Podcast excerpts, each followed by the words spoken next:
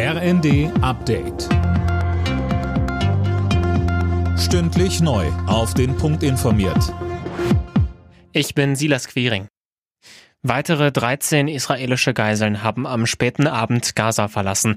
Die Übergabe der zweiten Gruppe war von der Hamas zunächst überraschend gestoppt worden. Hintergrund waren offenbar Vorwürfe, dass Israel sich an Teile der Abmachungen nicht gehalten hat. Laura König. Stundenlang wurde daraufhin verhandelt. Israel drohte am Abend dann sogar damit, dass auch die Feuerpause ausläuft, sollten die Geiseln nicht wie abgemacht vor Mitternacht freigelassen werden.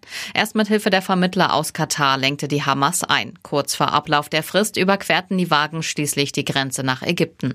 Insgesamt sollen während der Feuerpause 50 verschleppte Israelis freigelassen werden. Das von Finanzminister Lindner angekündigte Aus für die Energiepreisbremsen zum Jahresende stößt bei der SPD auf Kritik. Verbraucher müssen vor zu hohen Preisen geschützt werden. Das müsse Lindner wie geplant auch im kommenden Frühjahr sicherstellen, heißt es aus der SPD-Fraktion.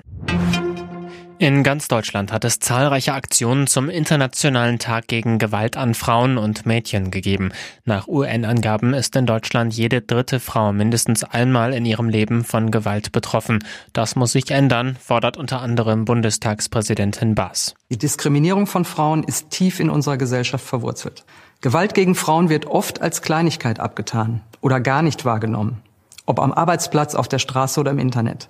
Auch die eigenen vier Wände sind für zu viele Frauen kein sicherer Ort. Alle vier Minuten erlebt eine Frau in Deutschland Gewalt in der Partnerschaft. Bayer Leverkusen hat in der Bundesliga erneut gewonnen. Nach dem 3 zu 0 in Bremen bleibt Leverkusen ungeschlagen an der Tabellenspitze. Im Abendspiel festigte Stuttgart mit einem 2 zu 1 in Frankfurt den dritten Platz. Das Borussenduell hatte Dortmund zuvor 4 zu 2 gegen Gladbach für sich entschieden. Außerdem spielten Union Berlin Augsburg 1 zu 1, Freiburg Darmstadt auch 1 zu 1 und Wolfsburg Leipzig 2 zu 1. Alle Nachrichten auf rnd.de